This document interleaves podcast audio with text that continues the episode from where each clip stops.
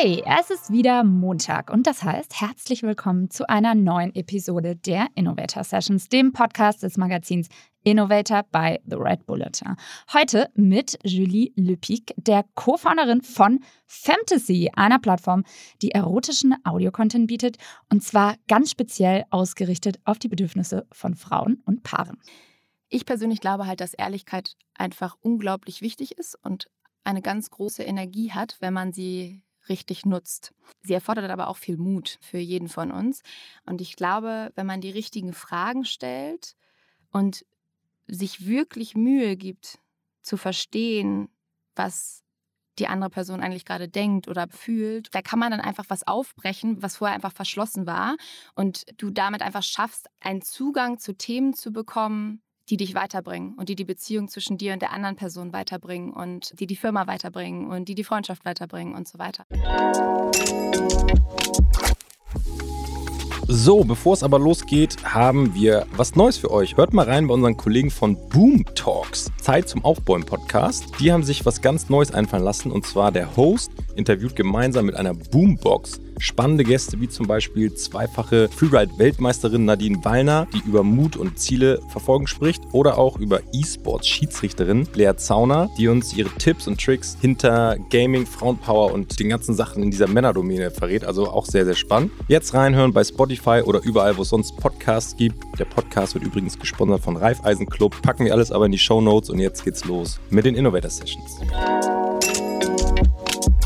Moin, auch von mir. Es ist Montag, Laura hat schon gesagt, und wir sind wieder bei den Innovator Sessions. Und für die, die es noch nicht wissen, erzähle ich noch mal ganz kurz, was wir hier eigentlich jeden Montag abliefern. Es geht nämlich darum, dass wir ein äh, Konzept hier haben, wo wir Gründerinnen, Forscherinnen, Sportlerinnen und Künstlerinnen zu den innovativen Rezepten hinter ihrem Erfolg ausfragen und das mache ich mit meiner reizenden Kollegin Laura Lewandowski jeden Montags aufs Neue. Ähm, wir sprechen im heutigen Format mit äh, unserem Gast über die größte Stärke. Ähm, jeder bringt nämlich eine große Stärke mit und dazu ganz besonders drei konkrete Tipps, wo wir ein bisschen tiefer gehen, die ihr dann auch zu Hause bestenfalls anwenden könnt. Gebt uns auch gerne Feedback, ob das mal funktioniert oder nicht. Also ähm, jeder soll hier wirklich was mit rausnehmen. Und eine Woche drauf, also nächsten Montag, gibt es eine Bonusfolge, die heißt Toolbox. Da verraten unsere Gäste dann nochmal die wichtigsten Werkzeuge und Inspirationsquellen, wie zum Beispiel Bücher, Apps, Newsletter oder Podcasts hinter ihrem Erfolg. Aber ähm, heute, wie gesagt, die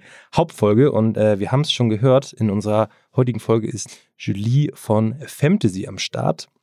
Für alle, die Fantasy und Julie nicht kennen, äh, haben wir ein kleines Intro vorbereitet und das darf meine reizende Kollegin Laura Lewandowski jetzt vortragen. Sehr, sehr gerne. Und zwar ist es ja so, dass mit 23 ehrlicherweise noch viele Menschen in der Ausbildung stecken, im Studium oder sich einfach mal im Leben orientieren müssen.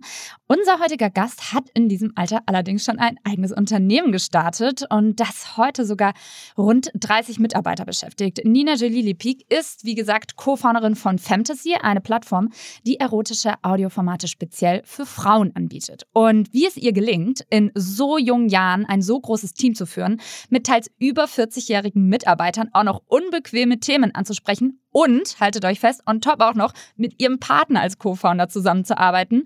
Ja, dafür setzt Julie tatsächlich auf eine wichtige Sache und zwar radikale Ehrlichkeit. Ihr Credo ist, nur wer die Bedürfnisse des anderen genau kennt, kann gemeinsam eine Lösung finden. Und wir wollen heute von Julie erfahren, wie auch wir den Mut finden können, wirklich ehrlich zu sein mit uns selbst und den anderen und natürlich aber auch die Ehrlichkeit der anderen auszuhalten, selbst wenn es uns mal weh tut. Ja, Julie, schön, dass du da bist. Ich freue mich sehr. Was ein Intro, das geht runter wie Öl. Also, das habt ihr sehr schön vorgestellt. Glaubst du denn jetzt äh, Bilanz ziehen nach einigen Jahren, da du ja Fantasy gegründet hast und als CEO auch leitest, dass Frauen eventuell sich manchmal ihrer eigenen Sexualität gar nicht bewusst sind? Mhm. Gibt es auf jeden Fall auch. Also ich, ich glaube, man kann es ungefähr, also wir, wir machen ja super viele Studien, das muss man vielleicht dazu einmal wissen. Also wir haben, als ich Fantasy gestartet habe, über 1500 Frauen und weiblich gelesene Personen interviewt. Wir machen jede Woche, ähm, haben wir einige User-Interviews, wir sind extrem datenorientiert ähm, in allem, was wir tun und dementsprechend gucken wir uns natürlich auch an, wie wissen eigentlich Frauen oder wissen Frauen eigentlich, was ihnen gefällt? Und wenn ja, wie finden sie das heraus? Wie leben sie das aus? Und wie binden sie das in ihren Alltag ein? Und ähm, nach all dem, was wir wissen, sind es ähm, ungefähr 40 Prozent der Frauen, die ähm, sich nicht trauen, über ihre eigenen Bedürfnisse zu sprechen. Und von denen wiederum, wenn man da genauer reingeht, ist es ein sehr, sehr großer Teil, die auch einfach das noch nicht genau wie du gerade gesagt hast, so genau verstanden haben, was ihnen selber gef gefällt und was sie mögen, was sie brauchen, was sie wollen. Und auch da versuchen wir dann natürlich irgendwie zu helfen und mit einem Sexual Safe Space erstmal den Raum zu geben, in dem man das auch so ein bisschen entdecken kann. Wir haben es im Intro jetzt ja einfach einmal angekratzt, aber ich fände es super spannend, nochmal aus deinem Mund zu hören für alle Zuhörer und Zuhörerinnen, ähm, was Fantasy ist und was ihr anbietet, mhm. ähm, dass das noch einmal klar wird. Ihr habt das eigentlich sehr schön zusammengefasst. Kompliment dafür. Also genau, wir sind eine Plattform für erotische Audio-Stories. Das heißt, wir haben ganz viele, mittlerweile über 2000 Audio-Stories auf unserer Plattform, die sich eben auf die weibliche Lust fokussieren in unterschiedlichen Genres und unterschiedlichen, ich sag mal, fast so ähm, Schritten der, der, der Lust. Und genau, das machen wir alles, weil wir daran glauben, ähm, dass Frauen noch dabei unterstützt werden können, ein selbstbestimmtes Leben zu führen in vieler, vielerlei vielerlei Dimensionen, unter anderem eben, wenn es um Sexualität geht. Und darauf haben wir uns jetzt gerade spezialisiert. Mit Anfang 20 ist es ja natürlich so, egal wie weit man im Kopf ist, man ist noch nicht so weit wie eine 40-Jährige, würde ich jetzt mal behaupten. Wie hast du dich in die Thematik als Unternehmerin reingefuchst und überhaupt die Schwachstellen in dem Markt aufgedeckt? Mhm. Also ich glaube, Dazu muss man vielleicht einfach einmal so ein bisschen verstehen, was mein Hintergrund ist. Ich hab, ähm, bin in Hamburg aufgewachsen, bin da zur Schule gegangen und habe ein duales Studium gemacht und äh, war damals bei Xing und habe dort im Corporate Development Team gearbeitet. Das ist ein klassisches Inhouse Consulting Team. Das heißt, wir haben uns sehr, sehr viel mit Strategie und ähm, Akquisition und Bewertungen von bestimmten Thematiken, sage ich jetzt mal, egal ob das jetzt der Wettbewerb oder die, die eigene Unternehmensstrategie ist beschäftigt. Und ich hatte damals eigentlich gar nicht ähm, auf den Plan zu gründen, aber mein damaliger Chef hat das immer mal wieder zu mir gesagt und damit ist das, glaube ich, so ein bisschen ins Unterbewusstsein durch, durchgesickert. Und ähm, als ich dann die Idee für Fantasy tatsächlich hatte, ist das auch genau oder war das quasi auch so die Basis, äh, mit der ich da rangegangen bin. Das heißt, ich habe einfach gelernt, sehr, sehr systematisch zu arbeiten. Und so habe ich das auch gemacht, weil für, für mich war die Gründungsidee ein totales Herzensthema. Und da war wirklich sehr, sehr viel ähm, ja, Herzen, Her Herzensblut einfach mit dabei und sehr viel Lust im wahrsten Sinne des Wortes, da irgendwie was zu bewegen. Und bin dann aber sehr schnell umgeswitcht ähm, nach der Entscheidung, dass ich das machen möchte, dass ich da ähm, sehr, sehr systematisch einfach angegangen bin und habe, ähm, das heißt, einfach eine sehr viel Marktrecherche gemacht, sehr viel mit ähm, potenziellen Nutzerinnen ähm, gesprochen, super viel ähm, mir angeguckt, was es schon gibt, was es noch nicht so gibt, was Frauen vielleicht auch vermissen und habe versucht, ähm, aus dieser Kombi dann aus ähm, viel Analyse und Ratio und Herz und Passion auf der anderen Seite ähm, den richtigen Weg zu finden. Und das kann man eigentlich ehrlich gesagt, das war nicht nur am Anfang so, als wir irgendwie die, die Produktidee validiert haben oder ich die Produktidee validiert habe, sondern auch danach, ähm, egal, eigentlich sei es jetzt, ich sag mal, das erste Fundraising oder ähm, ja auch ein Stück weit die Auswahl von Mitarbeitern und Mitarbeiterinnen oder so, also diese Kombi aus Herz und Ratio war die Idee. Da hast du äh, schon einen ganz guten Punkt angesprochen, weil ich hatte es eingangs ja schon gesagt, du machst es zusammen mit ähm, Michael, deinem Partner tatsächlich, also Lebenspartner und auch Co-Founder und ihr habt binnen kürzester Zeit eigentlich auch ein sehr großes Team aufgebaut. Und das finde ich schon wahnsinnig beeindruckend, weil bei vielen Startups ist ja dieser Wachstumsschmerz am Anfang auch sehr groß. Die stellen viele Leute ein, werden immer größer, die Gründer sind unerfahren. Du hast es ja aber scheinbar ganz gut auf die Kette gekriegt. Das müsstest du jetzt mal das Team fragen. Hol mal alle rein. Genau, kurz. Ja. genau. Die freuen sich, genau. Ähm, ja, also doch, ich glaube auch, dass wir das ganz gut hinbekommen haben. Ähm, wie gesagt, wir sind jetzt ein ähm, bisschen über, knapp über 30 Leute ähm, und haben gemeinsam, glaube ich, schon relativ viel auf die Beine gestellt. Und ich glaube, das, das ist aber, also das kann man auch lernen. Ne? Also das ist, ähm, du hast völlig recht, ich war am Anfang ähm, noch total unerfahren. Michael hatte zumindest, ähm, also der hatte schon mal eine Firma geleitet, das heißt, er hatte da schon ähm, Erfahrung, aber wir sind da auch Learning by Doing mäßig rangegangen. Vor allen Dingen, weil ich ja die erste Zeit wirklich noch alleine war. Also Michael ist erst später mit dazugekommen. Der war von Anfang an mein Mitgründer, hat aber ähm, abends, nachts und am Wochenende mit mir gearbeitet und ich habe die Firma. Wie lange wart ihr da schon ein Paar? Ähm, wir waren da ein Paar, zweieinhalb Jahre ungefähr.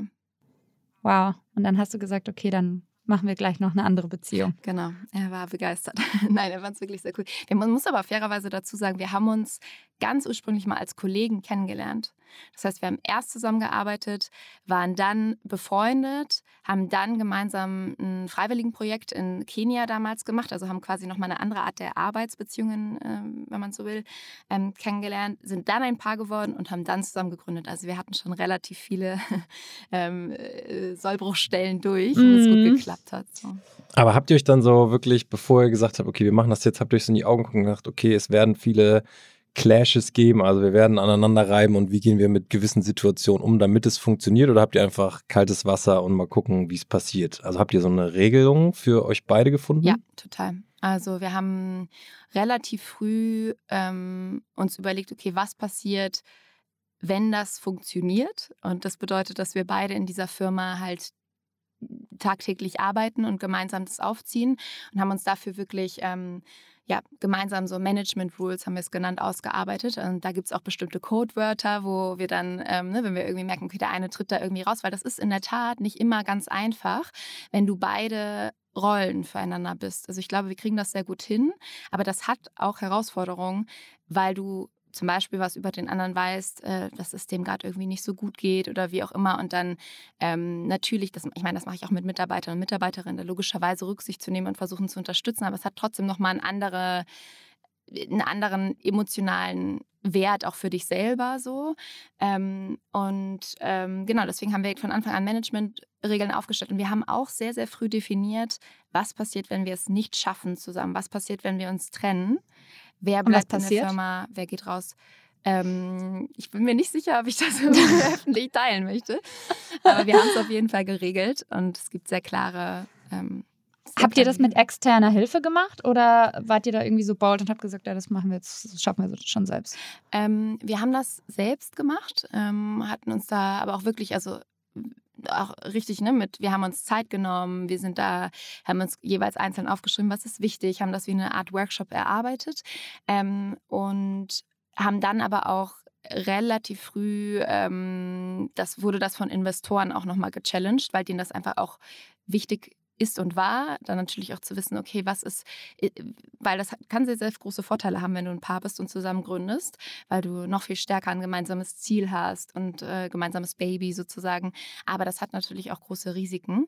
Ähm, und deswegen wurde das da nochmal gechallenged und wir haben aber auch danach ähm, uns nochmal Unterstützung von einem Coach gesucht, ähm, als so wirklich, ich sag mal, die ersten du hast es gerade Wachstumsschmerzen genannt, was ähm, für mich immer sehr gut passt, der Begriff ähm, aufgekommen sind. Da hatten wir dann schon nochmal externe Unterstützung. Und das würde ich auch jederzeit wieder machen. Okay, du hast jetzt eine, eine richtig geile Stärke heute mitgebracht, die auf ganz viele Themen an, anwendbar sind, also sowohl als Führungskraft in einem Unternehmen als auch als Partner. Ähm, die größte Stärke lautet nämlich radikale Ehrlichkeit. Und wir wollen jetzt mal so ein bisschen auf die drei Tipps konkret eingehen, ähm, um da ein bisschen tiefer einzutauchen. Und als erstes hast du mitgebracht, präzisiere deine Fragen. Mhm. Genau. Genau, ich glaube, also wieso, wieso ist das mein erster Tipp? Vielleicht mal so angefangen. Ich persönlich glaube halt, dass Ehrlichkeit einfach unglaublich wichtig ist und eine ganz große Energie hat, wenn man sie richtig nutzt. Sie erfordert aber auch viel Mut. Ja, und ähm, für alle Seiten, so für, für jeden von uns. Und ich glaube, wenn man die richtigen Fragen stellt und sich wirklich Mühe gibt, zu verstehen, was die andere Person eigentlich gerade denkt oder braucht oder, oder fühlt oder das vielleicht auch selber noch gar nicht weiß, aber eigentlich in sich trägt, da kann man dann einfach was aufbrechen, was vorher einfach verschlossen war und du damit einfach schaffst, einen Zugang zu Themen zu bekommen, die dich weiterbringen und die die Beziehung zwischen dir und der anderen Person weiterbringen und ähm, die die Firma weiterbringen und die die Freundschaft weiterbringen und so weiter. Und genau deswegen glaube ich persönlich daran, dass ganz wichtig ist, die richtigen, präzisen Fragen zu stellen. Hast du ein konkretes Beispiel? Auf jeden Fall. Ich überlege. Du bist gut vorbereitet. Ja, ja, ich sage jetzt so auf jeden Fall und denke parallel noch nach. Nein, also ich glaube, es gibt, das, ehrlich gesagt, lässt sich das auf ganz, ganz viele ähm, Bereiche anwenden. Aber zum Beispiel, wenn wir um, über Recruiting sprechen, ähm, wir stellen ja auch regelmäßig Leute ein, auch jetzt gerade immer noch und wieder. Und ähm, wir haben einen Recruiting-Workflow, der an vielen Stellen, glaube ich, ähnlich ist, wie andere Firmen machen. Ne? Te Technical Interview und irgendwie Leute, meet the Team und so weiter. Und wir haben aber am letzten Schritt ein Interview, das ist das Value Fit Interview. Und das ist für mich persönlich ähm, hat das, glaube ich, dazu beigetragen, dass ich mich persönlich auch ganz toll weiterentwickelt habe, als ähm, in dem, wie ich Fragen stelle. Weil das ist ein Interview, in dem du dich eigentlich ganz normal unterhältst mit der Person, die äh, kurz davor ist, ein Offer von uns zu bekommen. Und du versuchst aber durch schlaue und ergebnisoffene und ehrlich gemeinte Fragen ähm, die andere Person so ein Stück weit zu lesen. Was würdest du mir jetzt für eine Frage stellen? Ich würde dich erstmal erzählen lassen. Ich würde dir erst erzählen lassen, wie dein Leben so äh, bisher verlaufen ist. Und dann würde ich reingehen. Also ich habe da keine Fragenliste, sondern du würdest vielleicht sagen, also sagen wir, du würdest sagen, ja, und dann bin ich nach Berlin gezogen. Dann würde ich sagen, aha, okay, cool. Ähm, ne, warum, warum bist du nach Berlin gezogen? Dann würdest du zum Beispiel sagen, ja, weil ich habe mir überlegt, was ich wirklich will und ähm, fand irgendwie Berlin schon immer cool und dachte mir, da kann ich das und das und das irgendwie entdecken für mich oder ausprobieren. So, daraus würde ich was ableiten. Versus, du könntest ja auch sagen, ähm, ich bin, äh, ja, weißt du, mein Freund wollte da schon immer hin und ich war irgendwie sowieso so ein bisschen unglücklich und ja, und in der alten Stadt, wo ich war, und dann bin ich mitgegangen. So, ne? Und dann bildest du dir im Kopf eine Hypothese und denkst dir so, ah, okay, ähm, hat die Person irgendwie entweder super viel Ownership und überlegt sich selbst und ist reflektiert oder ist es eher ein Signal für vielleicht, du folgst eher anderen Leuten und gehst einfach mal mit. Das, so. das finde ich interessant, dass du gerade sagst Hypothese, weil eine Hypothese besteht ja quasi in deinem Kopf. Und Total. oftmals kreieren wir Hypothesen, die eventuell gar nicht stimmen. Ähm, gleichst du die dann auch ab und würdest du anderen empfehlen, wenn die in einem Gespräch sind und eine Vermutung haben, was jetzt die, der Beweggrund dieser Person sein könnte, fragst du dann auch nochmal so nach dem Motto, habe ich das richtig verstanden? Ist das wichtig in so einem Gespräch? Also jetzt ganz spezifisch beim Value-Interview schreibe ich es mir erstmal auf und habe das dann als Hypothese im Kopf, weil das ist ja, das sind ganz normale Gespräche, die gehen extrem schnell, du hast ganz viele Eindrücke und ich schreibe mir das erstmal auf und überlege mir dann, okay, sehe ich noch mehr davon?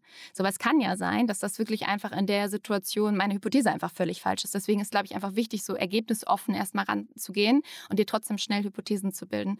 Das heißt, ich führe das Gespräch weiter und entweder sehe ich noch mehr Merkmale, die darauf hindeuten und manchmal ist das sehr klar tatsächlich. Ähm, und es kann aber auch genauso gut vorkommen, dass ich äh, mir da total unsicher bin bei der einen Hypothese und dann spreche ich das an. Genau. Dann sage ich am Ende des Interviews, hey, liebe Laura, hat mich mega gefreut. Ähm, mir würde es jetzt noch total helfen. Ich habe mir hier so ein paar Notizen gemacht, wenn wir noch mal ganz kurz darüber sprechen könnten. Und dann wird es manchmal unangenehm, ehrlich mhm. gesagt, weil du damit natürlich selber raus aus deiner eigenen Komfortzone gehst und auch die andere Person aufforderst, das zu tun. Aber ich glaube, sich trauen, auch mal unangenehm zu sein. Was wir ehrlicherweise auch gerne machen, Fleming und ich, wir stellen eine Frage und wir halten die Antwort nicht aus, sondern schießen immer gleich irgendwas hinterher. Das muss man ja auch wahnsinnig üben bei Interviews. Ja, total. Und da, genau, und das ist, das ist, ich finde es auch immer wichtig, und das ist vielleicht schon so ein bisschen der zweite Tipp, aber ich finde es eben auch wichtig, ähm, ein Umfeld zu kreieren, in dem du das machen kannst, ja. Also ich sage das auch oft dann dazu. Ich sage vorher, ähm, ne, nicht wundern, ich werde dich unterbrechen und ich werde dich in eine Richtung dann leiten mit meinen Fragen. Und ne, das ist dann total egal, ob wir da bei deinem CV noch nicht fertig sind oder irgendwie bei dem Thema ähm, weggehen. Einfach damit die Menschen das wissen, mache ich auch auf dem privaten Umfeld, dass ich erstmal das Umfeld schütze. Zum Beispiel sage, hey, du musst darauf nicht antworten, aber mich, ich frage mich gerade das. Hast du dich das eigentlich auch schon mal gefragt? So. Ähm, ja. Genau. Du hast jetzt, ähm, also durch, durch, die ganzen, auch durch dieses Interview-Szenario habe ich das Gefühl, dass ihr dann sehr, sehr starkes Vertrauen aufbaut zu den Mitarbeitern und dass die Grundlage für eine gute Zusammenarbeit ist. Dein zweiter Tipp, der beruht auch genau auf diesem, diesem, dieser Vorgehensweise. Werde zur Vertrauensperson. Wie wirst du zur Vertrauensperson? Wie wirst du zur Vertrauensperson? Ähm, ich glaube, indem du dich selber öffnest und indem du auch hältst, was du sagst, sicherlich. Ne? Also zum Beispiel wir bei uns im Team, ich weiß nicht, ob ihr schon mal von Radical Candor gehört habt, das ist, ich sag mal, eine Art Canva. Radical Candor. Also, das musst du erklären für alle. Genau, ja, wenn ich mal erklären. erkläre ich gerne. Äh, liebe ich auch sehr. Es ist quasi eine Art Team, ähm, Teamprinzip, wie man als Team zusammenarbeitet und auch wie du, wie du führen kannst, wie du Teammitglieder führen kannst. Ähm, und das basiert eigentlich auf zwei Säulen. Das eine ist eben personally caring, das heißt, dass du dich wirklich für die andere Person interessierst. Und dazu gehört auch, ich nehme jetzt nochmal das Beispiel aus dem Job, dass du dich nicht nur dafür interessierst, okay, macht jetzt gerade ähm, Henriette irgendwie, schafft die die Zahlen zu erreichen, sondern auch, wie geht es dir eigentlich, ja? Wie, was, was, was ist der eigentlich wichtig? Wo möchte die eigentlich hin bei uns im Job? Was passiert eigentlich zu Hause? Dich ne, dafür zu interessieren, was in welchem Umfeld lebt die? Was, ähm, wie wie geht es dem Partner, der Partnerin? Die haben vielleicht einen neuen Job angefangen, danach nachzufragen und so. Also echte, wirklich echtes Interesse aneinander zu haben. Und auf der anderen Seite dann aber auch das Vertrauen, dass man sich sofort sagt, wenn man was sieht, was besser sein könnte. Weil ich glaube, für viele ne, viele sehen das so, du brauchst erstmal Vertrauen, um dann zu sagen, dass was nicht stimmt. Ich glaube, du kannst das aufbauen, indem du sagst, dass was nicht stimmt. Weil die Person wird lernen, dass du das Beste für sie im, ja, im Kopf hast oder für die, das Beste für sie möchtest und dir eigentlich nur hilfst, sich zu verbessern. Ganz, ganz kurzes Beispiel dazu, was ganz anderes. Ähm, nehmen wir mal eine Person, die hat irgendwie einen offenen Hosenschlitz, ja oder was zwischen den Zähnen oder so. Das ist ja auch so ein bisschen unangenehm. Willst du da jetzt die eine Person vor allem sein, die sagt, hey, du hast da irgendwie hier, hängt dir noch das Frühstück, der Spinat oder wie auch immer zwischen den Zähnen. Aber am Ende, über, du übertriffst zwar einmal diese, ich sag mal, einmal kleine, bisschen sozial awkward, socially awkward Situation, aber am Ende weiß die Person, hey, cool, ich kann mich auf dich verlassen, weil du wirst mir das sagen, wenn ich hier Spinat zwischen den Zähnen habe, während alle anderen mich vielleicht so einfach rumlaufen lassen. Wisst ihr, was ja. ich meine? So, das hilft einfach. Ja. Da wirklich Lustig, auch. das mache ich auch immer. Sehr gut. Also vielleicht aber, wenn du sagst es. aber das mache ich auch immer. Das habe ich mir irgendwann mal vorgenommen und äh, man kriegt nur positives Feedback eigentlich. Genau. Zurück so, oh geil, danke, dass du mir sagst, sonst laufe ich hier den ganzen Tag mit rum. Genau, und so ist es ein bisschen ja. ja im Job auch. So, wenn du Feedback gibst und dann einmal sagst, hey, ich gebe, ich sag dir das jetzt, aber das heißt nicht, ne, ich bin da, um dir zu helfen. Das heißt nicht, dass du deswegen jetzt irgendwie dir Sorgen machen musst oder dass du teil, sondern das sollten wir einfach üben, anders zu machen. Das solltest du üben, anders zu machen. Aber ich bin hier und ich sage dir das, damit du schnell besser wirst und nicht erst in drei Monaten im Feedback erfährst. So. Wenn wir jetzt mal bei einem unangenehmen Thema sind, mhm. und du musst jetzt nicht aus der Beziehungskiste plaudern, aber es gibt ja sicherlich einige Gespräche mit Michael, die auch unbequem sind. Und jetzt haben ja viele vielleicht von uns auch einen Partner oder schon mal einen gehabt oder eine Partnerin. Da ist es doppelt unangenehm. Wie gehst du bei so einem Gespräch vor? Und mhm. zwar ein bisschen systematisch. Kannst du das erklären, wenn du jetzt was auf dem Herzen hast? Mhm. Ähm, ich kann es probieren. Ähm, also, was ich probiere, ist erstmal den richtigen Moment zu finden. Ja? Also, weil das ist schon mal die halbe Miete, wenn du nicht purely egoistisch irgendwie unterwegs bist und das jetzt sofort willst du das loswerden, sondern ein bisschen darauf zu achten, in was für einer Situation ist eigentlich gerade die andere Person. Hat die Raum, Zeit, äh, Headspace, das irgendwie aufzunehmen.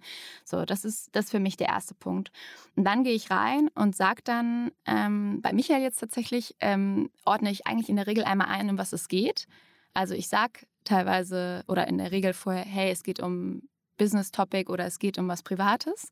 So und ähm, was, was mich, was ich gerne einmal loswerden möchte. Das heißt, er weiß schon, okay, something coming.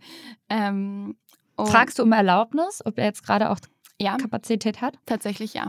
Also wenn es vor allem wenn es so Situationen sind, ne, wir kennen das alle, gerade wenn man irgendwie mit seinem Job den auch sehr, sehr gerne macht, dann gibt es da keinen mir fallen halt auch kritische Themen ähm, Sonntagabend um 23.15 Uhr ein.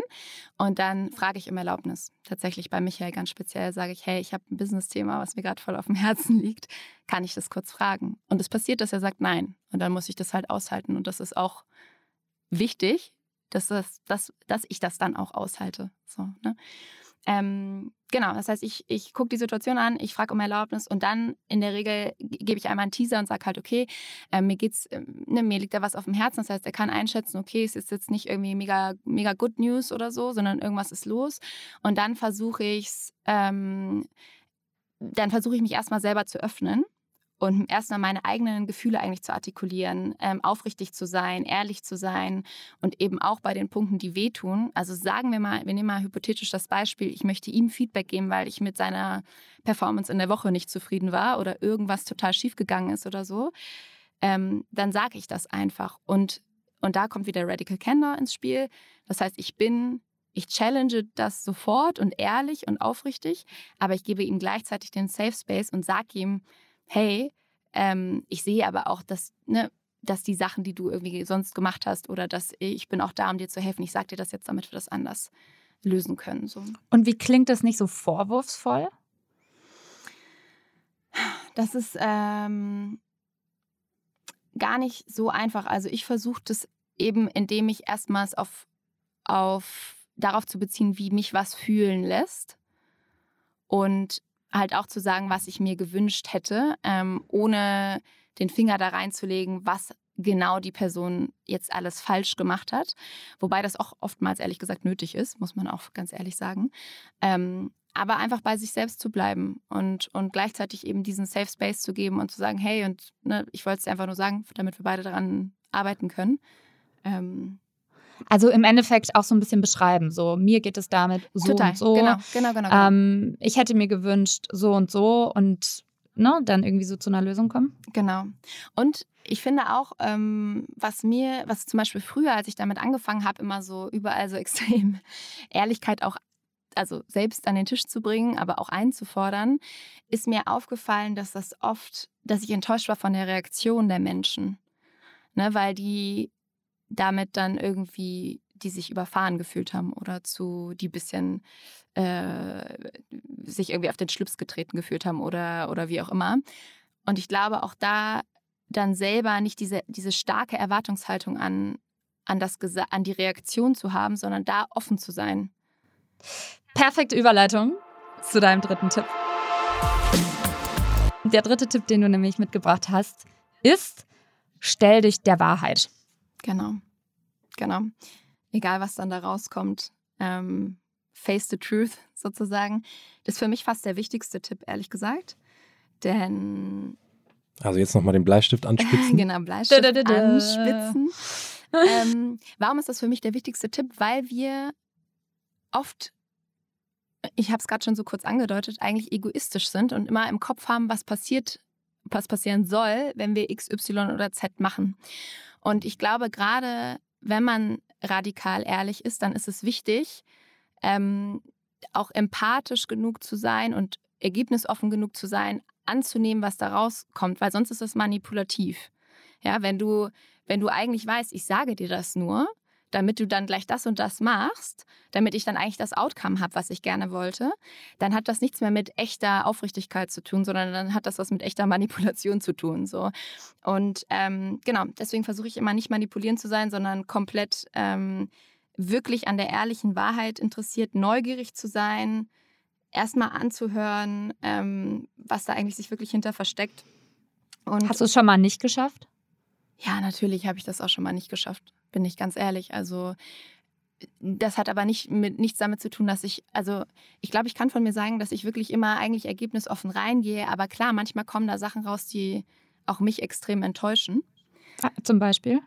Zum Beispiel, du hast ja, also ich nehme ein ganz konkretes Beispiel, ich nehme auch wieder Michael, der muss hier herhalten. Michael, du musst heute herhalten. Genau. Aber sagen wir mal, wir nehmen die Situation, ich ähm, hatte irgendwie das Gefühl, okay, ich habe mega coole Projekte abgeliefert, hatte eine total tolle Woche und von ihm kommt irgendwie negative Energie. So. Und ich spreche ihn darauf an, sage, hey, schau, das lässt mich so und so fühlen, ähm, bin da irgendwie ich weiß nicht, irgendwie enttäuscht mich das, weil ich gerade merke, dass ich vielleicht doch irgendwie mich das zumindest freuen würde, wenn ich positive Energie von dir kriegen würde und das vielleicht jetzt gerade nicht nur aus mir selber ziehen kann.